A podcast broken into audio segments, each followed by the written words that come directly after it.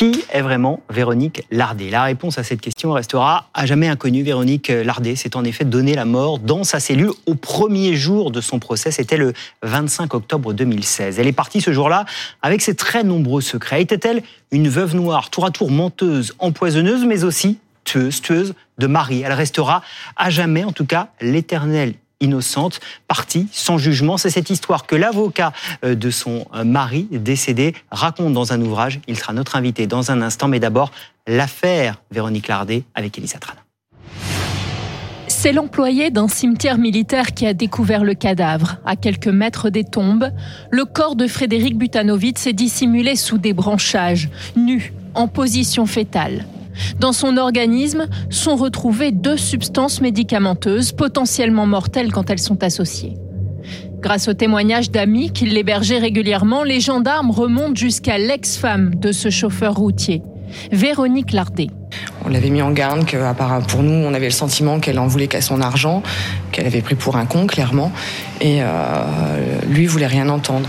Après la faillite de leur bar tabac et leur divorce, Frédéric et Véronique ont continué à se voir. De quoi attiser les foudres du nouveau compagnon de la quadragénaire. Après vérification, il est mis hors de cause. Véronique Lardet, elle, intéresse davantage les gendarmes, car son premier mari est lui aussi décédé dans des conditions étranges.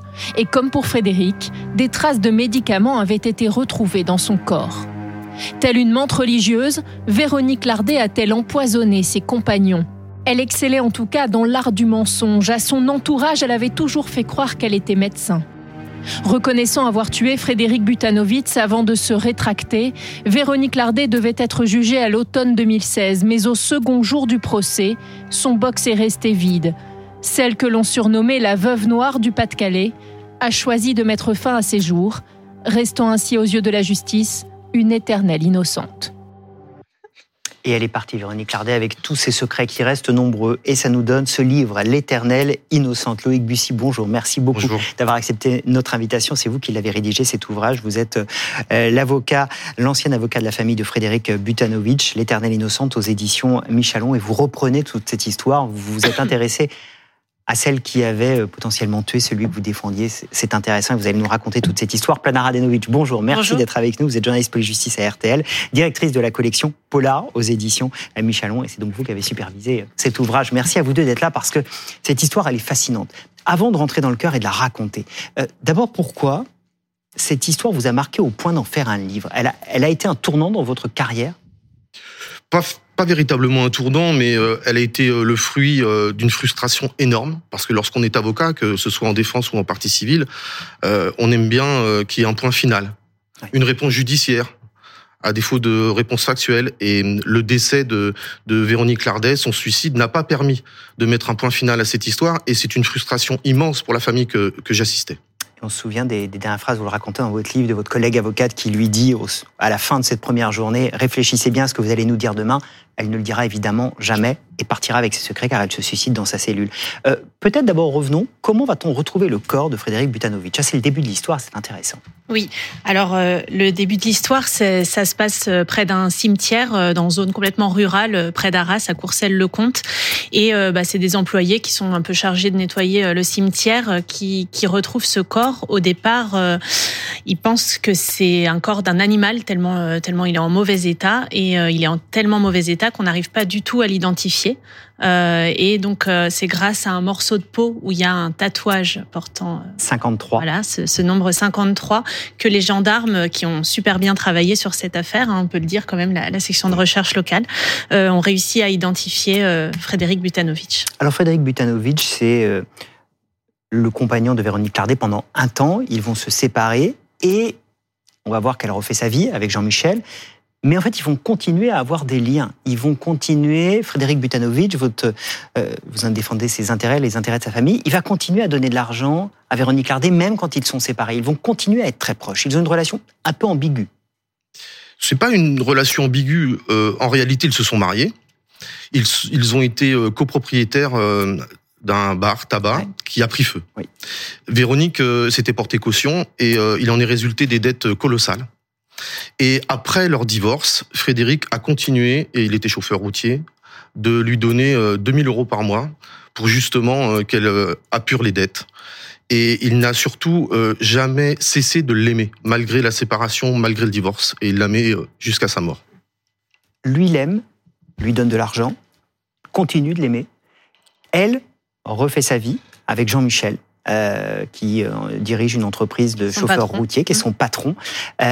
Et en fait, elle va mener une double vie. Est-ce qu'on peut aller jusque-là?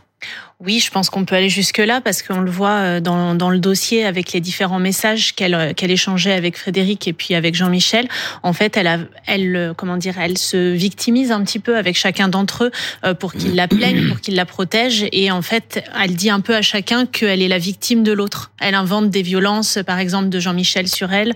Enfin, on sent vraiment qu'elle, elle, oui, elle joue double jeu vraiment. Double jeu et elle va devenir, je ne sais pas si on peut employer le terme de machiavélique, mais elle va être entendue après la mort de, de Frege Butanovic, et elle va donner une version. Elle va dire euh, Jean-Michel était jaloux. Euh, je m'étais plainte du fait qu'il se comportait pas bien avec moi, qu'il me violentait auprès de Frédéric. Euh, Frédéric voulait venir me sauver de Jean-Michel. Jean-Michel a été jaloux, et donc c'est une histoire d'hommes qui se battent pour une femme. C'est lui qui l'a tué. C'est ça sa version première. Sa première version, ce n'est pas celle-ci. Sa première version, c'est de dire euh, je suis à l'origine du décès de Frédéric, mais mm. finalement c'est accidentel. Il a essayé de me violer dans la voiture. J'ai tiré sur l'écharpe. Ça a causé sa mort et puis après euh, j'ai mis son corps euh, sous des branchages. En revanche, euh, lorsque Véronique prend connaissance, elle a une intelligence adaptative, elle prend connaissance du dossier d'instruction. Et à partir de ce moment-là, il y a quelques éléments qui pourraient converger vers la responsabilité de, son deuxième euh, époux, de telle sorte qu'effectivement, c'est à ce moment-là qu'elle change de version et elle dit, bah voilà, c'est mon second époux qui serait à l'origine de la mort de Frédéric. Alors, elle a, elle a quand même beaucoup de maris. Hein. Euh, alors, Marc, le premier mari, ils ont trois enfants qui est retrouvé mort au pied de son lit dans des circonstances un peu bizarres. Ensuite, deuxième mari, c'est Frédéric, votre client. Troisième mari euh, qui est bien amoché psychologiquement, donc c'est le, propriétaire de l'entreprise Jean-Michel, voilà, qui lui plus tard on découvrira qu'il souffrait de diarrhée. De... Et puis euh, il y a aussi un Dominique, c'est ça? Il y a un David, un Dominique. Mais Dominique, c'est son compagnon au moment du procès. Alors voilà, c'est Dominique, c'est son le dernier compagnon qu'elle a eu. Et le David, alors lui, il est où? Il, est, il, est, entre deux, il est entre le troisième et le quatrième. Et elle ment à tout le monde. Absolument. Oui. Voilà. Elle, cette, affaire, cette affaire, Philippe euh, Planat, tu, tu connais aussi ces dossiers. Elle fait penser à l'affaire Zavatsky, Nicole Zavatsky, qui tue son mari euh, à Orléans, qui est un major de l'armée de l'air et qui est une, une vieille menteuse. Qu'elle raconte un tas de bobards à tout le monde. Elle s'est inventé 36 vies. Euh, elle, on revient à la nôtre, Véronique Lardet. Elle dit qu'elle était médecin. Absolument. Et c'est qui ce personnage? C'est quoi? Très compliqué. Les experts psychiatres et psychologues ont, ont essayé hein, de, de percer ce mystère. Alors, effectivement, elle a une propension au mensonge. C'est, euh, elle, est, elle est structurée comme ça. Mm. Et, et c'est justifié, tous ces mensonges se justifient par le fait qu'elle aime plaire, elle aime être aimée et aimée. Elle est dans l'incapacité de vivre toute seule. Elle peut tout sacrifier pour un amour. Ça va très haut, mais ça peut descendre très bas. C'est une belle femme, c'est une femme qui plaît? C'est une femme qui plaisait aux hommes, absolument, oui. C'est une menteuse et Dominique donnait un détail pas juste pour une vieille menteuse. vous disiez, c'était pas ça. Vous disiez, euh, Jean-Michel avait des diarrhées. Mais en fait, c'est intéressant parce que ce dont elle est soupçonnée aussi, c'est d'avoir empoisonné chacun de ces hommes et peut-être d'avoir même conduit à la mort du premier, Marc, par empoisonnement. Oui, alors faut savoir qu'elle n'a pas été renvoyée dans les, devant les assises pour la mort de ce, de ce Marc, parce que ça avait été considéré à l'époque comme accidentel. Euh, mais en fait, euh, la mort est très très particulière. C'est-à-dire que déjà, euh, alors il serait tombé de son lit et se serait égorgé avec le tesson d'une bouteille qui était par terre. Bon, mm. C'est assez rare comme manière de mourir. Et en plus, elle a, elle a incinéré le corps. Enfin, elle a fait incinérer le corps très rapidement. Euh, donc ça aussi, c'est peut-être un petit peu bizarre. Et elle n'a pas raconté la même version sur la façon dont il est mort à ses proches. Donc, enfin bref, ça fait un faisceau de, de mm. quand même d'indices euh, qui a au moins intrigué, intrigué la cour. Et dans le corps de, de Marc, on a retrouvé des, médicaments. Euh, voilà, du Terralène, merci euh, maître. Et on va avoir ce soupçon sur chaque mari. Voilà. Parce que dans le corps de Frédéric. Dans le corps de Frédéric se retrouvaient deux molécules qui, n'y ont jamais été prescrites.